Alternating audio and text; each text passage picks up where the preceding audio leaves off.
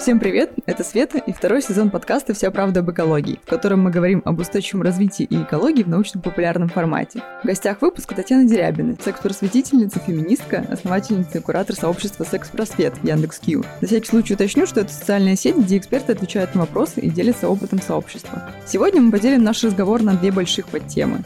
Первой части мы поговорим о гендерном равенстве с фокусом на роль женщин и женского образования в устойчивом развитии. А потом поговорим о связи аспектов сексуальной жизни с экологией. Почему мы вообще начинаем все больше говорить о социальных проблемах, а не только экологических? Я напомню, что этот сезон подкаста посвящен как раз целям устойчивого развития ООН, а концепция устойчивого развития включает в себя равноценно с экологией, экономикой, еще и социальные аспекты нашей жизни. Поэтому начнем мы, пожалуй, с гендерного равенства.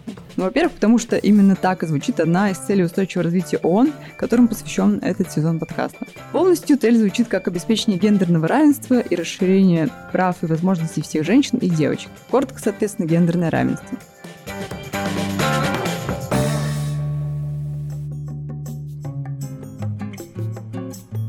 Таня, привет. Привет, привет, всем привет. Добро пожаловать в подкаст. Э, у меня, наверное, впервые такой гость, который не связан напрямую ни с экологией, там, ни с устойчивым развитием, а вот как раз с одной из а, целей, которые связаны с социальными аспектами. Во-первых, все когда-то бывает в первый раз. Здорово, спасибо, что пригласила.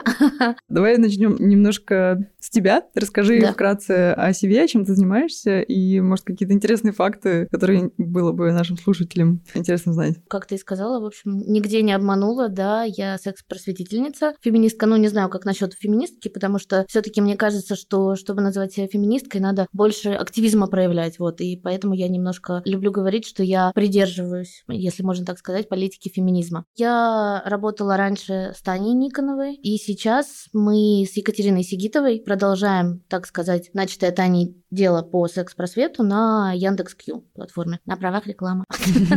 И мы таким образом хотим создать комьюнити из экспертов и людей с разными точками зрения, но всех их объединяет одно, что они все, наши эксперты, все friendly, все экологично настроены, mm-hmm. да, смотри, как в тему получилось. Ну-да. Короче, создать такое безопасное комьюнити, где всем рады, где люди будут получать ответы на свои вопросы, потому что вопросов на самом деле меньше не становится. Если мы говорим о сексе, есть какие-то самые популярные темы, вопросов. Но, по сути, секс-просвет это не только про секс, про отношения, это еще немножко про психологию, границы, экологичность в общении, в отношениях. Конечно же, там sexual wellness, типа сексуальное здоровье, куда относятся лубриканты, презервативы, игрушки. Ну, в общем, секс-просвет это более всеобъемлющее понятие. И, в общем-то, мы уже пару месяцев развиваем это все. У нас очень классные эксперты. Я очень ими горжусь и очень рада, что они тоже присоединились к нам. Это очень-очень ценно, потому что это все волонтерство, конечно же. И я очень рада, что я всем своим экспертам передаю большой привет, если можно. Большую лучи любви. Спасибо вам большое. Без вас бы этого всего не было. Спасибо, что поверили, что пришли и делаете то, что делаете. Это очень ценно. Я всегда это повторяю и не устану это повторять. Про секс-просвет более более подробно мы еще поговорим чуть попозже. Но начнем вот как раз, да, с, наверное, с феминизма, гендерного равенства. Я немножко проведу вот эту параллель и связочку сделаю с устойчивым развитием и экологией. В принципе, да, есть такие глобальные проблемы, как начиная от перенаселения некоторых стран и заканчивая, наоборот, недостатком рождения детей в других стран. Как вообще это связано, опять же, с гендерным равенством. И можно привести в пример очень легко какие-нибудь там, допустим, африканские страны, где девушки и женщины просто не имеют там, условно, других других прав и обязанностей, нежели как рожать детей. Дети рождаются в довольно бедных семьях и потом имеют, опять же, меньше возможности себя реализовать. Это также влияет на детскую смертность младенческую, на качество жизни как матерей, так и детей. И вот давай немножко поговорим о том, как ты вообще себе воспринимаешь что это вот гендерное равенство, да, его роль, и в том числе секс-просвет, особенно для девушек и женщин в нашем обществе, допустим, в России.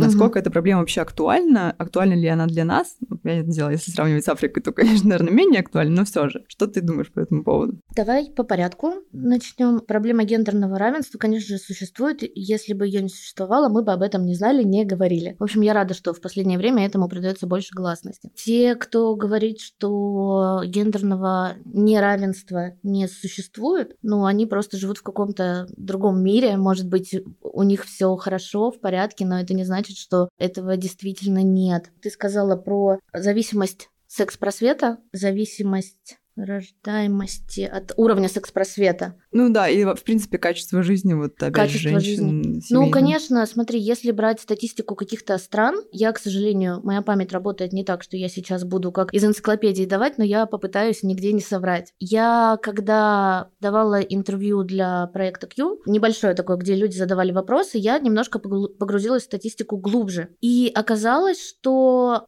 все это настолько взаимосвязано в том ключе, что чем лучше секс-просвет в стране, чем лучше концепция и программа просвещения на тему здоровья, в том числе сексуального, то, во-первых, снижается возраст сексуального дебюта. Сексуальный дебют – это, ну, в общем-то, как принято называть, потеря девственности. Чем больше люди знают, тем позже им хочется погрузиться в это. Это статистика говорит. И, в принципе, это логично, я считаю. Соответственно, если идем дальше, то чем позже молодые люди начинают заниматься сексом, в каком бы то ни было виде, тем они осознанней, ну, как мне кажется, это логично, тем у них больше, например, доступа к тем же контрацептивам. Говорить об ответственности каких-то личных качествах странно, но, тем не менее, все равно я считаю, что это напрямую завязано с возрастом, что чем позже человек вступает, то есть я не за то, чтобы люди начали погружаться в секс как можно раньше, пробовать все, вот только созрел и пошел, как многие люди думают, из чего состоит секс-просвет, это что мы такие, давайте скорее, скорее, все, созрел, месячные пошли, все, можно уже начинать. Нет, это не про это, то есть я за то, чтобы люди, когда начинали регулярную или хотя бы просто начинали сексуальную жизнь свою, они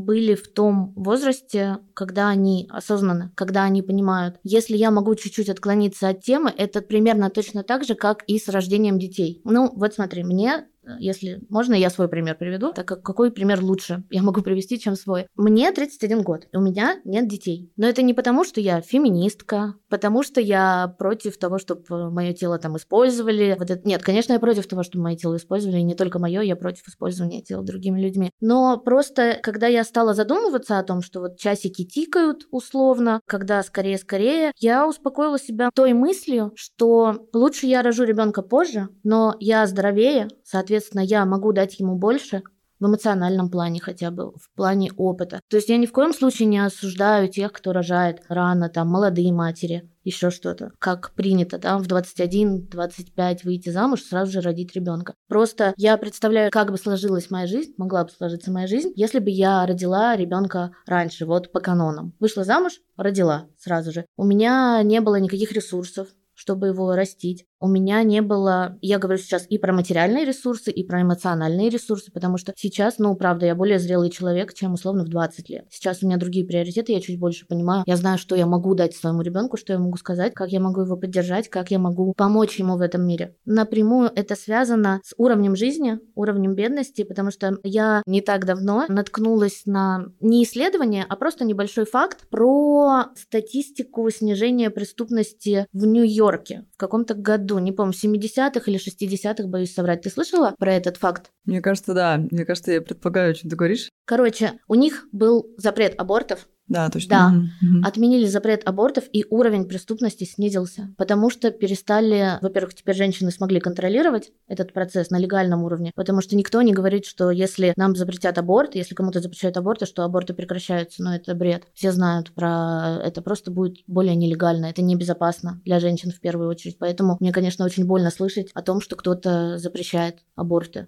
может запретить аборты на вот действительно государственном уровне, что аборт будет преступлением. Это наше тело. Почему правительство считает, что оно может распоряжаться нашим телом и нашей жизнью? Я могла бы это понимать, если было больше поддержки от правительства, например, ты рожай, а мы тебя поддержим. То есть, чтобы это не была игра в одни ворота, что типа аборт тебе нельзя, но и поддерживать тебя мы не будем. Ты справляйся как это. Ты, главное, роди, а дальше посмотрим. Я не поддерживаю такую политику, и опять-таки я не считаю, что правительство должно взять и государство должно взять на себя все риски, да, по детям. Но все мы знаем, что дети — это долгосрочная история. Это не ты родил, купил там памперсы, игрушечки какие-то, и все. Это финансы, конечно же, и ресурсы. Но, в общем-то, я про то, что, да, страшно вот это, и вот пример Нью-Йорка того показывает, что это напрямую взаимосвязано, что чем больше рождается детей, которых могло бы не родиться, которых не потянут просто родители в силу своих условий каких-то, тем меньше преступности, тем меньше так сказать, прослойка маргинального общества. Потому что вот эти вещи, они напрямую взаимосвязаны. То есть я не задумывалась никогда, прочитала и такая,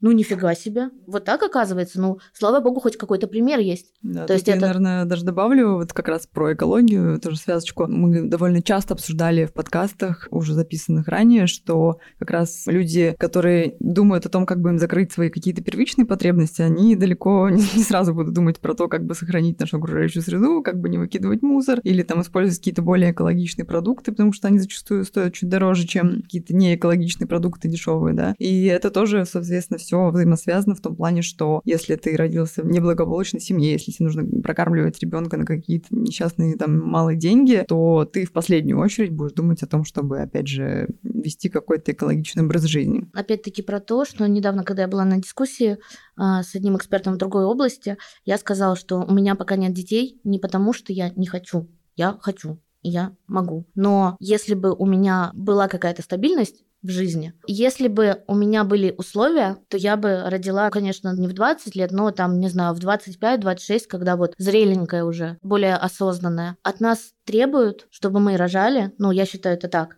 требуют, чтобы женщины рожали. И рожали больше. Но при этом не понимают, что это напрямую взаимосвязано. А может быть и понимают, кто знает. Может быть... Демография-то падает.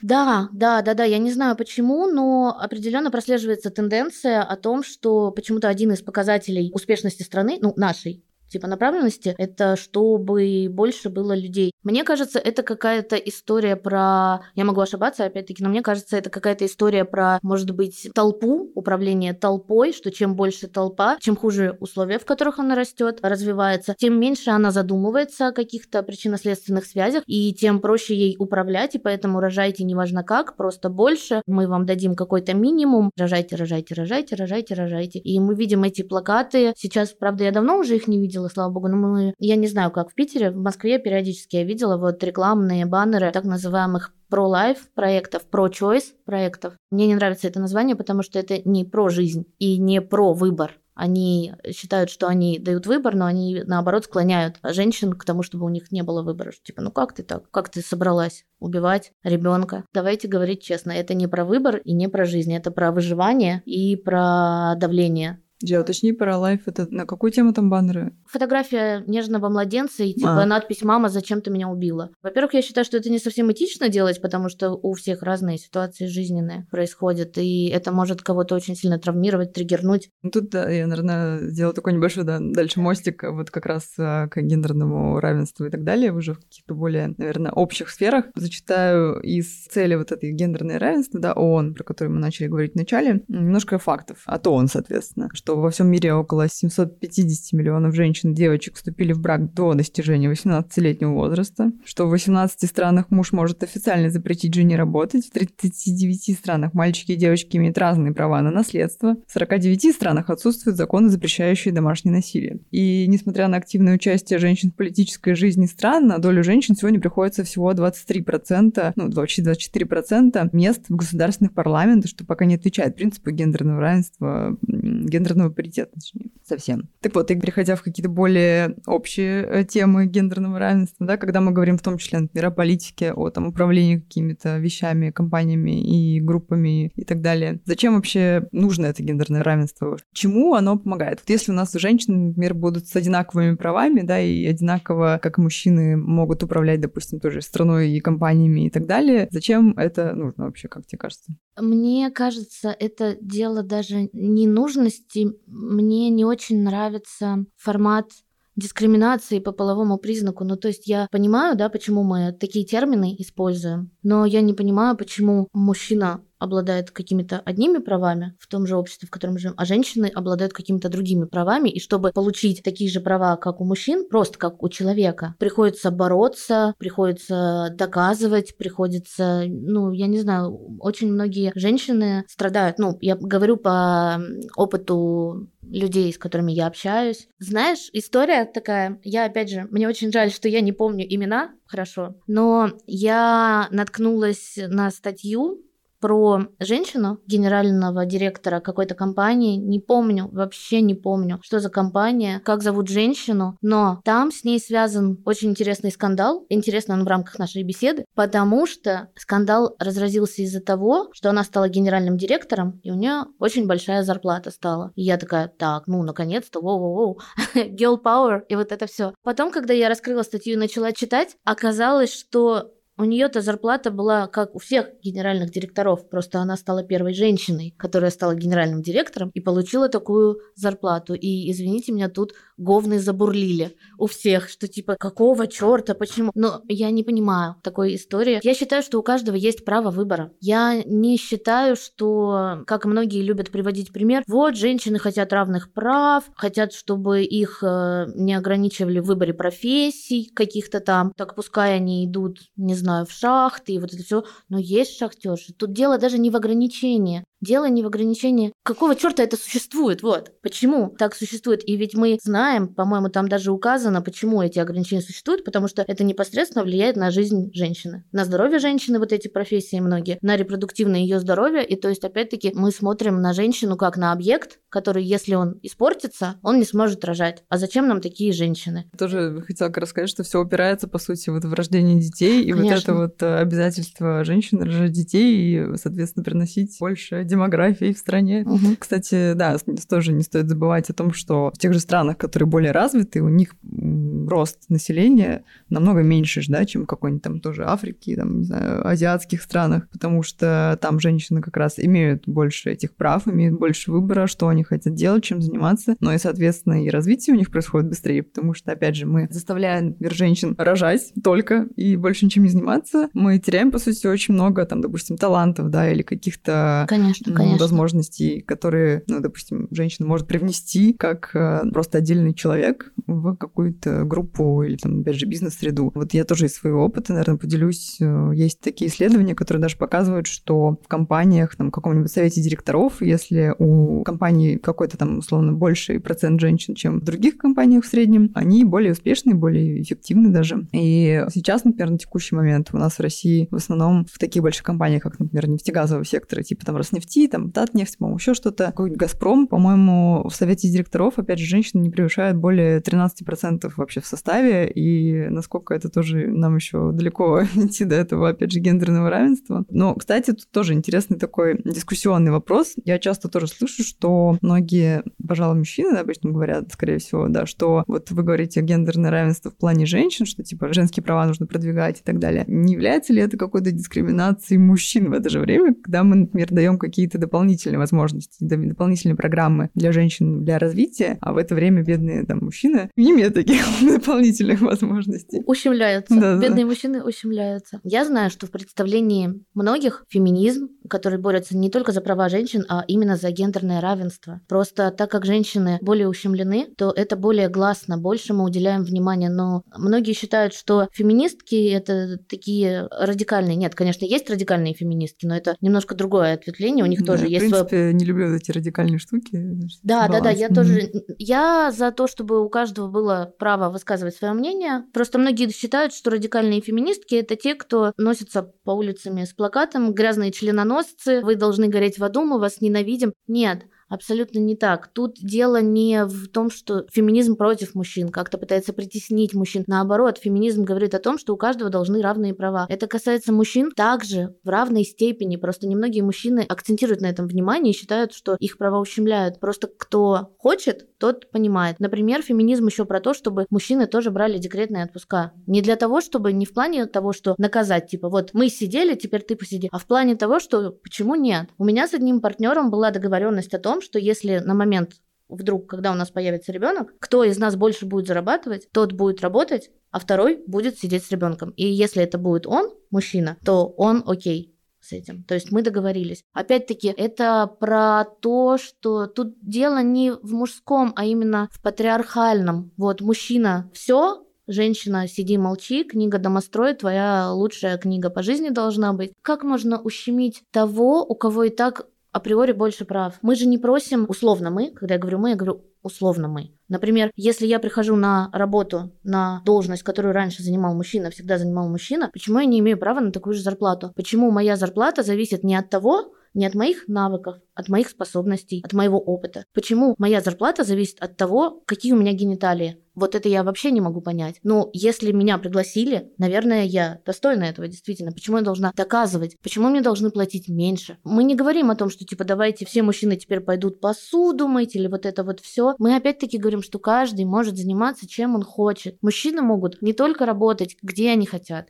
кем они хотят. У меня есть потрясающий приятель, мальчик, и он бровист. Он занимается бровями, он не стесняется. Я так кайфую от него, он такой классный. Виталя, привет тебе. И я за это, ну типа, почему нет? Сейчас все такие, маникюр, мужчины стали делать маникюр, мастера маникюра мужчины, а вы бы пошли к мастеру мужчине? А почему нет? Но если у него это получается, если он хорошо это делает, мы же ходим к мастерам не потому, что они условно женщины или мужчины, просто потому что нам нравится мастер. Я вот за это. Мужчина может плакать, Мужчина может выражать свои эмоции. Я не верю. Меня до зубного скрежета корежит, когда там говорят, что типа мужчины и женщины слишком разные. Да нет, мы, конечно, разные, да, конечно, мы немножко по-другому устроены, конечно, гормоны, ну, я, к сожалению, не могу прям сильно погрузиться, да, но не такие уж мы и разные, и поэтому, когда я слышу, что женщина просто не это, женщина просто эмоциональна, она не сможет, типа, если женщину сделать президентом или генеральным директором, то все пойдет по одному месту. Ребята, вы видели менеджеров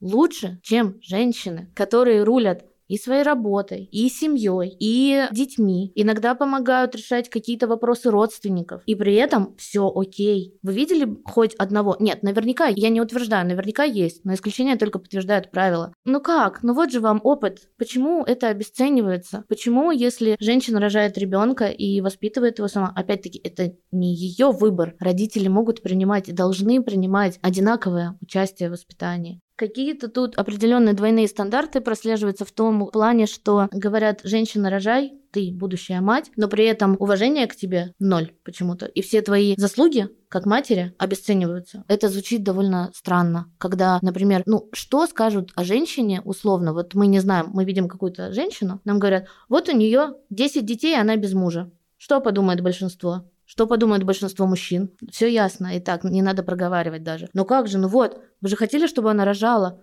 Вот она родила. Почему? Где уважение? Где поддержка? Где хоть что-то? Это как э, обсуждать в контексте, хорошо, не мужчин и женщин, а как обсуждать в контексте блондинок и брюнеток. Вот она блондинка, она не заслуживает такого. Вот ты блондинка, вот ты что-то там захотела, но мы все знаем, что блондинки, они вообще не для этого. И ты, пожалуйста, сиди, закрыв рот. А я точно такая же, как ты, но просто у меня другой цвет волос. Вот так сложилось, я даже этого не выбирал. Но просто исходя из этого, из того, что мы не выбрали, ты ничего не получишь, а я получу больше тебя. Кстати, классный параллель. Ну, это как раз тоже, наверное, скорее про в целом стереотипы и природу стереотипов. Да, очень круто объясняет. Кстати, говоря про, вот ты говорила про зарплату, могу тоже привести пример, что сейчас вот эти вот всякие стандарты стандарты по устойчивому развитию и руководство рекомендации компаниям, как раскрывать информацию. Один из индикаторов является как раз зарплаты женщин и мужчин. То есть э, компаниям нужно раскрывать информацию о том, сколько получает средним женщина, сколько получает средний мужчина, и это все сравнивается, и можно как раз посмотреть, насколько компания вообще ответственная и осознанная в этом плане. И это, мне кажется, очень круто, потому что действительно можно заметить разницу. И она видна просто ну, на фактах, да, на статистике, к сожалению. Но круто, что этим занимаются и начали заниматься. Но мне кажется, это очень показательно, если в этой статистике указано, вот, например, на одних должностях, мы же правильно? Ты же об этом говоришь, mm-hmm, да? да? Вот да, на одной и той же должности, да, просто уровня. сколько мужчин. Ну, блин, ну, ну ну как так можно? Да, если смотреть э, иерархически, всякие другие разные должности, понятно, что тот, кто будет выше, будет получать выше, независимо от того, мужчина он или женщина. Но когда мы смотрим в горизонтальной плоскости, и эти два человека, мужчина и женщина, условные какие-то, получили одну и ту же работу, значит, они обладают плюс-минус одинаковыми навыками, чтобы справляться с ней, правильно? Они справляются так, как они до сих пор работают, они уволены. Но и почему-то женщина получает меньше. Ну почему? Ну, чем это обосновано? Ну, в общем, да, все это взаимосвязано, на самом деле, мне кажется, тоже, что женщина может, опять же, больше времени уделять дому, и поэтому она не просто тупо не может э, уделять больше времени работе, и наоборот. Поэтому сложно. Сложно, и нужно с этим работать. Конечно. Но я думаю, что мы постепенно будем передвигаться к каким-то более практичным вещам в плане, опять же, связи экологии, гендерного равенства, секс-просвета. Хотелось бы затронуть такую тему, как вот, опять же, образование отходов во время менструации. Сейчас появляется очень много новых технологий и новых каких-то тоже предметов приспособлений и белья для того, чтобы уменьшать количество отходов во время месячных, потому что во время месячных более 11 тысяч одноразовых менструальных средств за всю жизнь может быть использовано. Соответственно, все это, если одноразовое, да, идет у нас на полигоны, все это дальше разлагается, гниет, если это из пластика превращается в микропластик и так далее. Поэтому давай немного вспомним, какие, ну и вообще напомним нашим слушателям о том, какие сейчас а, существуют новые приспособления, технологии, белье для того, чтобы вот это количество отходов уменьшить. И да, вот, может, у тебя есть твой личный опыт, может, да. поделишься? Этого есть у меня. Да, Спасибо, да, что да. спросили. Mm-hmm. Сейчас на данный момент существует, может быть, и больше, isso. Потому что не все мы знаем, не все известно. Но на данный момент существует три таких основных позиции, которые экологически более выгодны и экономически тоже, в том числе. Это, кстати, тоже важно, да. Да, да, Потому да, что да, там да. есть статистика, она, правда, британская, но если перевести на рубли, то за один цикл, условно, там до 4000 рублей девушка может тратить просто на средства вот эти Ауч, вот. ауч, да, да, да. То да, есть да, если да. умножить на количество лет, можете себе представить, во что это выливается, миллионы рублей. Да, да, давай начнем, наверное, с самого популярного на данный момент. Это менструальные чаши, менструальные капы, как некоторые их называют. Это силиконовая чашечка, которая сворачивается, помещается во влагалище и раскрывается там и собирает менструальную кровь. И таким образом, когда она наполняется, их менять нужно точно так же, как и тампоны примерно. Может быть, даже чуть больше с ними можно ходить, но все по ощущениям. Она вытаскивается, опорожняется, моется, стерилизуется и опять идет в ход. И, как правило, такие чашечки сделаны либо из гипоаллергенного термопластичного эластомера, либо из медицинского силикона. То есть они многоразовые. На некоторые чаши гарантия там 15 лет, что ли, или около того. Ну, как минимум 5 я читала, да. Да, да, да, да, да, да, да. Ну, то есть явно это эффективнее, явно это выгоднее, и явно это меньше мусора. Конечно, тут вопрос удобства и вообще вопрос того, что, например, я хочу рассказать историю, когда давным-давно я работала в одном розничном интернет-магазине товаров для взрослых, нам написал один сайт, что хотели сотрудничать или еще что-то, я не помню точно. Но я зашла на сайт, это было, чтобы не соврать, лет 5-7 назад. Я зашла, чтобы посмотреть их ассортимент, и у них были менструальные чаши. И я так смеялась. Я скидывала всем. Я показала всем коллегам, говорю, вы смотрите, что за херню они придумали. Они что, больные совсем? Чаша? А почему не менструальная ваза? Ну, короче, отыгралась по полной. А потом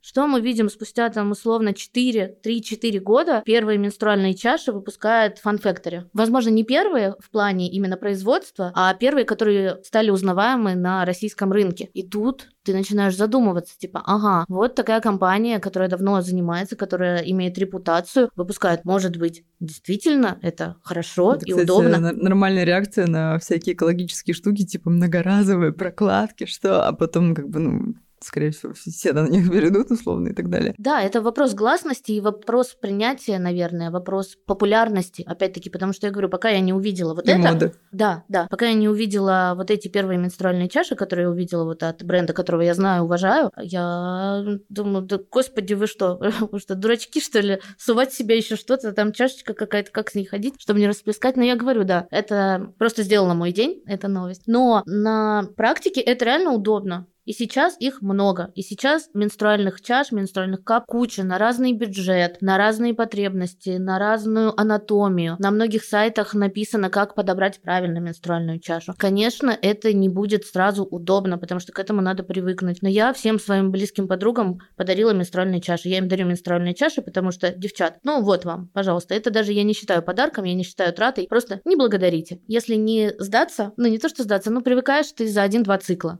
например, к этому. Потому что, конечно, это непонятно, это кому-то неприятно может быть. Но опять-таки менструальная чаша, она не как тампон, да, которая впитывает в себя все выделения, которые еще потом выбрасывать, перерабатывать, вот это все. Она собирает их и может много лет использоваться, пока она там не выйдет из строя или пока, например, как у меня, моя кошка не найдет менструальную чашу и не утащит ее, не сгрызет половину. Вот, у нее какой-то фетиш на них. Это что касается менструальных чаш. У тебя есть какой-то вопрос по менструальным чашам? Ну, я, наверное, просто дополнила. Я, да, тоже хотела сказать, что к ним действительно нужно привыкнуть, и действительно, возможно, не каждая там чаша подойдет там любому человеку, ее нужно подобрать. Я даже видела, что есть такие складные, почти, знаете, вот складные есть э, чаш, чашки, да, стаканчики да, да, да, да, и я была в шоке, вот буквально вчера загуглила, оказывается, такие еще менструальные чаши есть. То есть Вау. они укладываются да, в такую плоскую упаковочку, и ты можешь ее с собой положить в такой кругленькой баночке. Ого. Вот. А это не та первая менструальная чаша, которая позволяет заниматься сексом? Нет, нет. Нет, она, нет, не она. она выглядит в расложенном виде, как обычная, да, просто ага. складывается. Но я не знаю, насколько это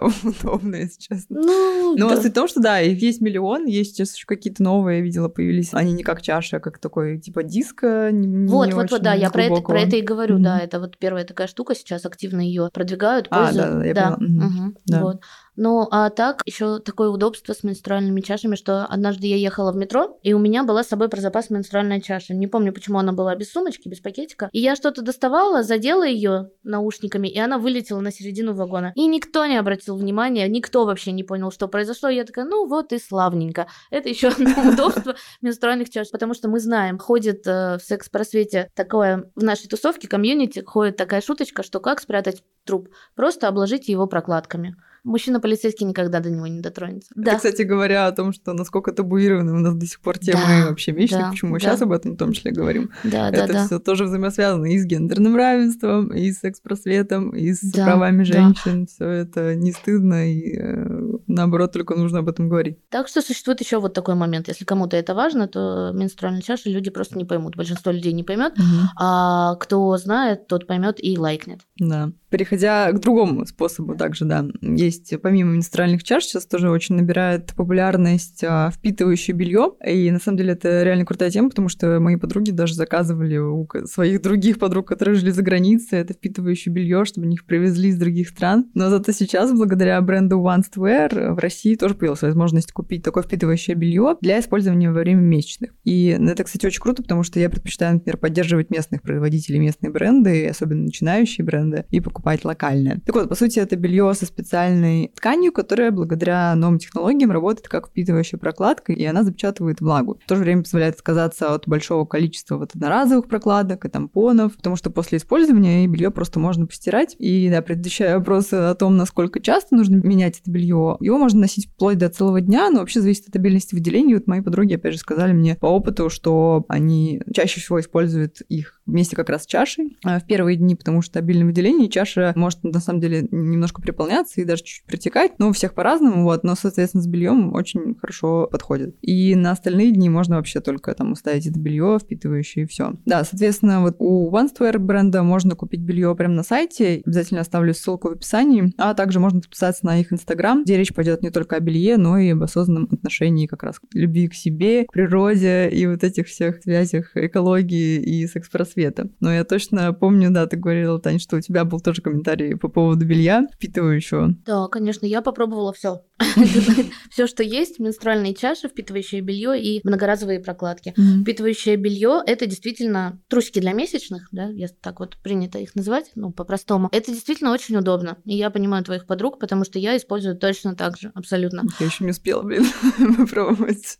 Надо будет. Попробуй, да. Успеется, успеется, все хорошо. Потому что мне кажется, что чем дальше, тем больше будет, больше развиваться. И будет там не пару производителей, например, а намного-намного больше. Ну, вообще, в принципе, что круто, что у нас это появляется тоже, потому что привозить это все за границей, конечно, Да, да, да, да. Опять-таки, это, мне кажется, классный вопрос. Даже не в том, что давайте все топить за экологичность, ну, было бы здорово, конечно, но у каждого свой выбор, свои приоритеты. Это вопрос выбора что есть выбор, mm-hmm. что вот я вот это не хочу, а вот это хочу. Опять-таки, если мы берем такие популярные средства интимной гигиены, доказано, что это не очень, как бы это не звучало, плохо. Ну, сопреет, короче, Да, да, вот, господи, спасибо большое, да, да, да. Сопреет, вот это все ароматами пойдет, плюс доказано, что тампоны, они не очень положительно влияют на микрофлору, они впитывают все, не только то, что им нужно впитывать, но то, что и не нужно впитывать. И менструальное белье, оно действительно очень удобное, очень комфортная. В том плане, что я точно, да, как я уже и начинала, я точно так же использую. Потому что я довольно мнительная, и бывает такое, что, ну, не угадаешь Менструация это такая, такая штука, ты никогда не угадаешь, в каких объемах она придет. Иногда можешь не понять, когда она придет, да, ну потому что, ну, бывает у всех, редко у кого цикл стабильный, и вот просто как часы, как бетон. И поэтому, да, удобно в этом плане использовать трусики, они стираются. У меня есть несколько, есть на разные... Да, там вроде по разной степени обильности. Да, да, да, это различается. Я не знаю, как изнутри,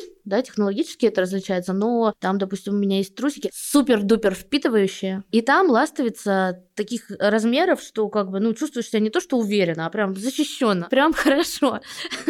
И опять-таки, да, удобство в том, что ты можешь постирать, ничего выкидывать не надо, и они действительно отстирываются. Вот в чем прикол. То есть я боялась, первый мой страх был, что они не справятся, второй страх был, что не отстираются. И тогда, ну, в чем прикол, ребят? Но они действительно отстирываются. Ко многим, кстати, идут инструкции подробные, как за ними ухаживать, как стирать, как продлить. И у некоторых производителей я видела, причем для тех, кто любит эстетику, есть специальные впитывающие трусики, которые, знаешь, так оформлены красивенько, кружавчиками. Мне кажется, это очень классная история. Мне... Да, видела на сайте, кстати. Да, да, мне это очень нравится, это здорово, это правда удобно. Ну, конечно, есть свои неудобства какие-то, потому что, например, если женщина куда-то выходит и берет с собой несколько прокладок, да, то тут с трусиками немножко не так это работает, да, но всегда можно чем-то подстраховаться опять-таки другие трусики или еще что-то, или чаша. Но действительно в связке очень хорошо работают вот эти две штуки. Это менструальная чаша и трусики. Так что да, это классно, но я говорю по своему опыту. У меня это так работает. Я не могу сказать, что я полностью отказалась от прокладок, вот этих вот обычных гигиенических. Как минимум, да, это сокращение намного больше. Да, да, это действительно экономия классная, потому что вот я такая, если раньше я условно иду в магазин и думаю о том, что так, каждый месяц мне нужно купить прокладки, там там кому-то нужно купить тампоны, вот это все, то сейчас я просто такая, так, а, а есть ли у меня, когда я последний раз покупала вообще, а что-то тут есть. Но это, говорю, на крайний случай, и действительно, да, это экономически более выгодно, а если еще и экологии это помогает, ну, вообще класс, здорово. Да, ну, кстати, я еще хотела тоже уточнить, что можно, в принципе, уменьшать количество мусора во время месячных даже хотя бы тем путем, что, ну, вот есть типа тампоны с аппликаторами, да, вот пластиковыми, пластиковыми вот этими. Да, да, да, да, да. Это тоже огромное количество ненужного совершенно мусор, типа, если ты дома находишься особенно, если у тебя, в принципе, есть возможность помыть хорошо руки, то зачем использовать эти аппликаторы, я вот вообще не понимаю, честно. Ну, окей, возможно, у кого-то свои там поводы для этого, но это действительно много ненужного мусора, лишнего пластика, и без него можно обойтись. Ты говорила еще про какой-то третий вид, или... Да, и третий или вид, про который неизвестно, это многоразовые прокладки. По форме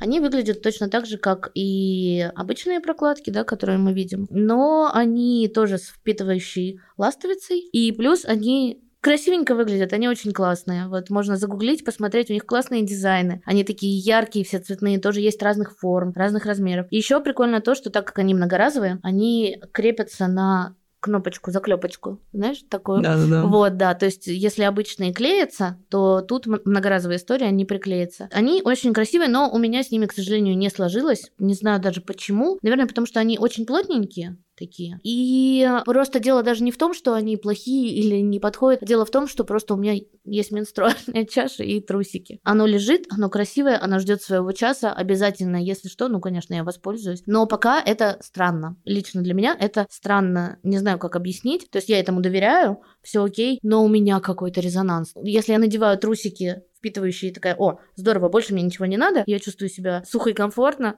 то с многоразовыми прокладками я не понимаю. Это какая-то моя личная история. Мне просто странно привыкнуть к этому. А так они классные, да, я знаю, что это опять-таки вопрос выбора, вопрос комфорта. Они тоже стираются. Насколько срок их жизни, какой у них, одного такого изделия, но они многоразовые и тоже способны решить проблему гиперпотребления. Но мне нравится, что ты честно сказала, что подошло, как бы, что нет. Ну, ну да. Есть, да. Мне, мне тут никто не платил за рекламу это, если, если что. Я только своим опытом делюсь. Ладно, это я так просто. Да, спасибо. Потому что я тоже понимаю, много скептицизма в эту сторону, и действительно важно честно об этом говорить, что подходит, что нет, и каждому действительно подходит разное. Наверное, немножко возвращаясь, опять же, к секс-просвету и как раз уже каким-то более практическим вещам, Хотелось бы вернуться, опять же, к роли секс-просвета в плане отношения его к здоровью, в принципе, населения, потому что эта тема, которую мы сегодня обсуждаем, и гендерное равенство, и секс-просвет, и права женщин, она также встречается в еще одной цели устойчивого развития ООН, которая звучит как хорошее здоровье и благополучие. Но там, конечно, скорее уже мы говорим о контрацепции, методах защиты, безопасности. Конечно, это связано с гендерным равенством, тем, что когда мы говорим там об изнасиловании женщин и так далее, там все с этим плохо, это понятно. Но есть другая важная тема, это заболевания ВИЧ, СПИД и другими инфекциями, передаваемыми половым путем. И получается, что одна из задач этой цели как раз звучит как к 2030 году положить конец эпидемиям СПИДа, туберкулеза, малярии, тропических болезней, ну и других там заболеваний, и обеспечить борьбу с гепатитом, заболеваниями, передаваемыми через воду и другими инфекционными заболеваниями. Так вот, возвращаясь, да, к нашей теме. Однако, Почему это важно? Да-да-да. Напомню также, что, в принципе, эпидемия ВИЧ, она затронула, к сожалению, и Россию в том числе. Но тут уже, наверное, я передам слово Тане, передам слово в плане того, что да, надо, надо рассказать, как и почему важно использовать средства защиты и контрацептивы. Касательно эпидемии, действительно, по данным статистическим, у нас в России эпидемия. Контрацепция – это очень важно. Да, и это еще как раз к тому, почему важен, в принципе, секс-просвет и в России, да, потому что, мне кажется, в России как раз очень мало этому сейчас до сих пор уделяют внимание, к сожалению. У нас до сих пор нет в школах каких-то уроков. Сразу вспоминаю еще мой любимый сериал Sex Education, Да, да, э, да. сексуальное воспитание или образование. А да. везде разные переводы. Половое Да-да-да. воспитание, Мгм, сексуальное мгм. образование. Вот. Вот, если что, обожаю сериал, очень всем рекомендую. Да, да. Вот, также связано. Да, это прикольно. Я за то, чтобы контрацепция была доступна. Вспоминая себя, когда я училась в школе, я помню, что я могла, при том, что у меня не так было много карманных денег, как хотелось бы, я могла купить себе пачку презервативов, вот, сама даже. И я даже помню прекрасно, как я покупала в какой-то аптеке, знаешь, аптечный киоск такой в каком-то торговом центре. За мной очередь, и я школьница с сумочкой или рюкзачком, не помню. Ну, не совсем школьница, эй, ребята, тут все хорошо, короче, 16 лет тебе уже было. да, да, да, да, конечно. Я тогда не знала, и меня аптекарь проконсультировал. То есть я такая, а вот это что, а вот это что, а вот это что. И мне кажется, я как сейчас помню, стоимость маленькая пачка презерватива, не буду бренд называть, например, а оно стоило рублей то ли 35, то ли 55. Я не, помню таких цен, честно.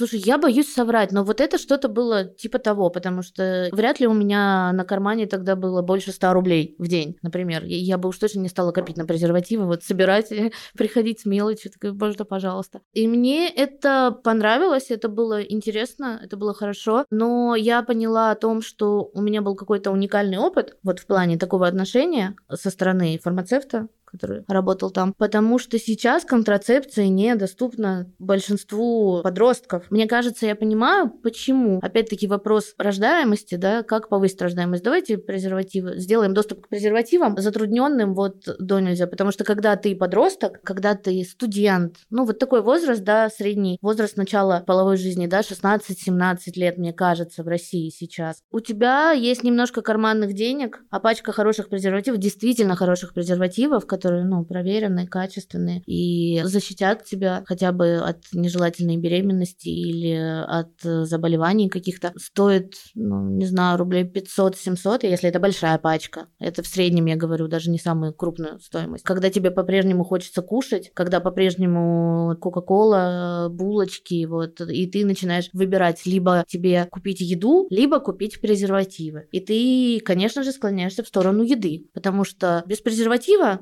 Сексом заняться можно, а без еды насытиться нельзя, правильно? Правильно. Плюс многие так делают. Я сейчас говорю о методе прерванного полового акта. Тут я еще сразу вспоминаю вот эти вечные рассказы тоже девушек о том, что вот, а мой парень говорит, что ему не нравится с презервативом. И вот опять же возвращаемся к нашему гендерному равенству и правам женщин. Да, Да, да, да, да, да. У меня такой один ответ для таких мужчин, которые говорят, что у них ощущения не те, или им что-то давит, или не налезает, ребята. Но я не могу его сказать в эфире. Вот, в общем-то, каждая женщина сама разберется, но девушки, любите себя, не давайте делать с собой то, что вы бы не хотели, чтобы с собой делали, потому что как бы секс сексом, удовольствие обоюдное может быть, но рожать-то все-таки женщине. По поводу доступности контрацептивов еще хочется сказать, что я не понимаю, почему в школах, окей, хорошо, Хорошо, допустим, нет уроков секс-просвета. Это я еще плюс-минус могу понять. Это у нас идет издалека, у нас такая ментальность, что мы как-то выросли, нам никто ничего не говорил, мы не заболели, не умерли, мы сами растим детей. Ну, здорово, но а кто-то не вырос, кто-то заболел, кто-то умер. Мы про это не знаем, потому что просто их нет. Этих людей. Я вообще считаю, что такая вещь, как контрацептива, она должна быть настолько доступна, насколько это возможно. Мне очень нравится политика, знаешь, в некоторых, может быть, ты видела, в некоторых ресторанах или барах или клубах, не во всех, но есть автоматы, в которых есть э, презервативы, можно купить средства личной гигиены, и это очень круто в том смысле, что кто-то бы сказал, что ага, вот у человека есть доступ к презервативам, и значит, он стопудово будет заниматься сексом с каким-то незнакомцем. Вот если бы, а как будто если бы у него не было презервативов, он бы не стал. Это просто еще одна возможность. Вот ты видишь презервативы, и ты подумаешь о том, что вот ты можешь их купить, ты можешь заняться сексом с человеком, который тебе нравится, и ты ему тоже нравишься, и вы будете в безопасности. Скажем честно, большинство выберет секс, но не выберет защиту. Ну, большинство выберет незащищенный секс. Особенно если это история про какие-то клубы, бары, где еще и алкоголь, и немножко притупляется у нас инстинкт самосохранения, и просто хоть трава не расти, все, погнали. Я, кстати, вспомнила сейчас о том, что когда училась, в общем, за границей, у нас там была какая-то вечеринка, причем вечеринка была на каком-то там прям проходнике, ну, то есть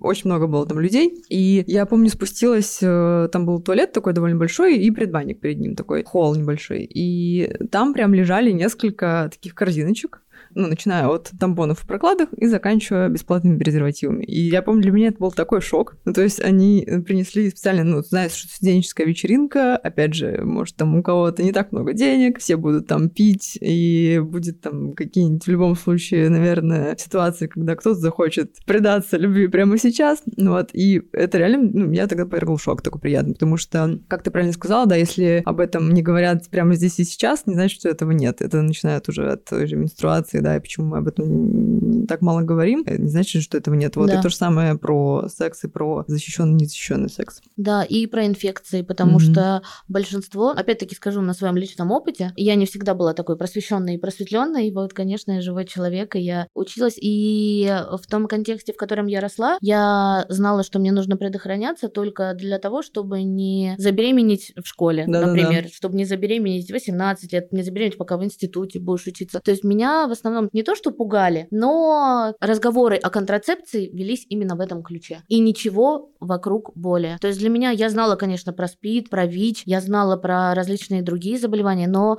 опять-таки, когда ты не в контексте, когда у тебя нет а, знакомых, близких, когда ты сам с этим не сталкивался, ты, конечно же, об этом не думаешь. Ты не думаешь о том, что это вот здесь, рядом. Когда я начала уже глубже погружаться, в знания, в статистику, меня просто поверг такой шок, потому что, опять-таки, недостаток знаний, он может приводить к ужасным последствиям, к ужасным последствиям, потому что, в общем, я за то, чтобы как можно больше было информации, как можно больше было возможностей. История, которую ты рассказала, это так мило, это так по-человечески помогать другим людям думать за других людей, о том, что им могло бы пригодиться, что могло бы их защитить. Это очень мило, это очень классно. Жалко, что этого не происходит, потому что я видела в каком-то фильме, наверняка эти примеры есть во многих фильмах, когда у школьников в Европе или в Америке урок сексуального просвещения, сексуального образования, и им просто дают коробку, и они оттуда берут столько презервативов, сколько им нужно. Почему нет? Почему? А у нас существует такое мнение, что если человек видит презерватив, то это для него зеленый сигнал. Вот если мы будем школьникам раздавать презервативы, если будем то рассказывать... Они точно будут заниматься сексом. Конечно, конечно, конечно. Вот никому не рассказывали, никто же не занимается сексом. Ну, уроков секс-просвета нет. Не знаю вообще, как люди стали заниматься сексом, ведь никто же не говорил, никто презервативы им не показывал, не предлагал, но тем не менее люди занимаются сексом. Удивительное рядом. Так почему бы если все знают, что большинства это коснется, почему бы не помочь таким путем. Но неужели это сложно? Чем больше люди знают, тем больше они имеют представление, как себя защитить, что сделать. Ну, а сейчас люди не знают в основном, потому что если возьмем из моей области вопросы, с которыми я сталкиваюсь, я каждый день вижу очень много вопросов касательно секса, отношений, вот этого всего. Мне кажется, на нынешнем этапе люди до сих пор не верят э, в ВИЧ, в СПИД, потому что большинство вопросов как раз-таки про беременность. Мне кажется, да, вот образования у нас очень сильно не хватает, и первостепенно, конечно, нужно на него, на просвещение и на образование делать акцент, потому потому что, ну, в принципе, я на самом деле рада, что вообще сейчас у молодых людей, у молодежи есть доступ вот к интернету, да, к этой информации. И мне кажется, я уже вижу, насколько они более образованные, более вообще просвещенные в этом плане. Но почему это не будет школа, да, до сих пор не понимаю. Хотя я находила статистику, что около, по-моему, 69% родителей за то, чтобы уроки сексуального просвещения были в школах. Почему? Потому что они понимают, что это важно, по крайней мере, 69%. А во-вторых, вопрос того, что родители не учат разговаривать с детьми о сексе, и не каждому родителю это подойдет. Да, я думаю, что можем немножко подходить к завершению, но перед тем, как мы завершим, тоже хотела бы упомянуть такую тему, как этичность продукции, то есть это часто идет в связке с экологичной продукцией, но все-таки это немножко другое. Тут мы говорим скорее о каких-то веганских продуктах, которые не предполагают материалов или каких-то ресурсов животного происхождения. И тут, э, опять же, возвращаясь к каким-то более практичным советам, хотелось бы просто упомянуть, что есть, э, вот опять же, смазки, презервативы, которые являются как раз веганскими и этичными, и не тестируются на животных, потому что, по сути, да, не стоит забывать, что, по сути, это та же самая косметика. Вообще, мне очень нравится нравится эта тенденция cruelty free, вот, по-моему, так там пишется да, на да. вот этих, что это произведено без э, испытаний на животных, потому что, по-моему, не так давно стало известно, как на самом деле проходят эти испытания. Ну, это когда вирусные эти ролики с кроликом. С кроликом, да. ой, с кроликом это, это вообще, это разрыв сердечка. И, в общем-то, я ужаснулась, потому что всегда, когда я слышала про это, я думаю, ну, испытания на животных, ну, что там, ну, просто... Почесали. Да, взяли расчесочку и расчесали кролика, посмотрели, как хорошо, не электролизуется. А когда я узнала, это, конечно, был для меня большой шок. И не то, чтобы я... К слову, опять про информацию. И... Да, да, да, да, про гласность, про информацию, что нужно больше информации, не надо скрывать ничего. Просто, да, опять же, информация, которую можно принять к сведению, что вот помимо косметики, которая тестируется на животных и является веганской, есть еще и различные лубриканты, презервативы, которые тоже не тестируются на животных и не используют продукты животного происхождения. Но обычно это тоже отмечается различными маркировками, типа веган, и вот опять же cruelty free. Про это можно тоже почитать поподробнее. Я думаю, что скину какую-нибудь статью в описании. Я думаю, что мы покрыли сегодня очень-очень много разных тем. На самом деле, возможно, стоило раскрыть их по отдельности, но так как Таня очень много всего знает, я решила, что нужно обсудить вообще все. О, спасибо большое. Да, я думаю, что на этом мы подходим к концу. Заботьтесь о своем здоровье ментальном и физическом, пожалуйста. Да, это важно не только для нас как населения, но и для окружающей да, среды, да, между как прочим. оказалось, это важно еще и для окружающей среды. И вот мне Света глаза открыла. Люблю открывать людям глаза на то, что все взаимосвязано. Да, это в да, первую очередь. да. И вот опять же, гендерное равенство, секс-просвет, э, здоровье, это все также очень сильно влияет не только на нас, но и на окружающую среду, на друг друга и безопасность, в общем, превыше всего и уважение, взаимоуважение, равенство. Да. Еще, прости, я еще хотела добавить, я надеюсь, что после этого выпуска для многих людей, не знаю, может быть, станет открытием про то, что секс-просвет это не только про, э, что мы не приглашаем в нашу страну разврата, вот, а мы наоборот пытаемся донести до людей, как важно заботиться о своем здоровье, знать, какие опасности их ожидают, как их можно предотвратить, что с ВИЧ можно жить, что есть центр, который помогает людям с ВИЧ, что ничто не приговор. И мы за гласность, мы за здоровье, за безопасность. Ну, хотелось бы вот это еще подчеркнуть. Ну да, это, наверное, еще отдельно большая тема для дискуссии, но в любом случае я обязательно дам ссылки на ваше сообщество секс-просвета. Да, да, на сообщество Яндекс.Кью. можно. Да, Да, там очень много всего. В том числе какие-то интересные статьи, тоже, которые мы упоминали, статистику тоже прикреплю. Тань, спасибо тебе огромное. Господи, спасибо тебе большое. Надеюсь, мы, что со стороны экологии, что со стороны секс-просвета будет больше гласности, вот как ты говоришь, да, открытости и больше информации, и все будут здоровы и счастливы. Да, очень хотелось бы. Спасибо тебе большое, что пригласила. Не забывайте подписываться на подкаст на всех удобных для вас платформах, и не забывайте ставить нам звездочки и писать отзывы. Всем отличного дня, и всем пока! Пока-пока.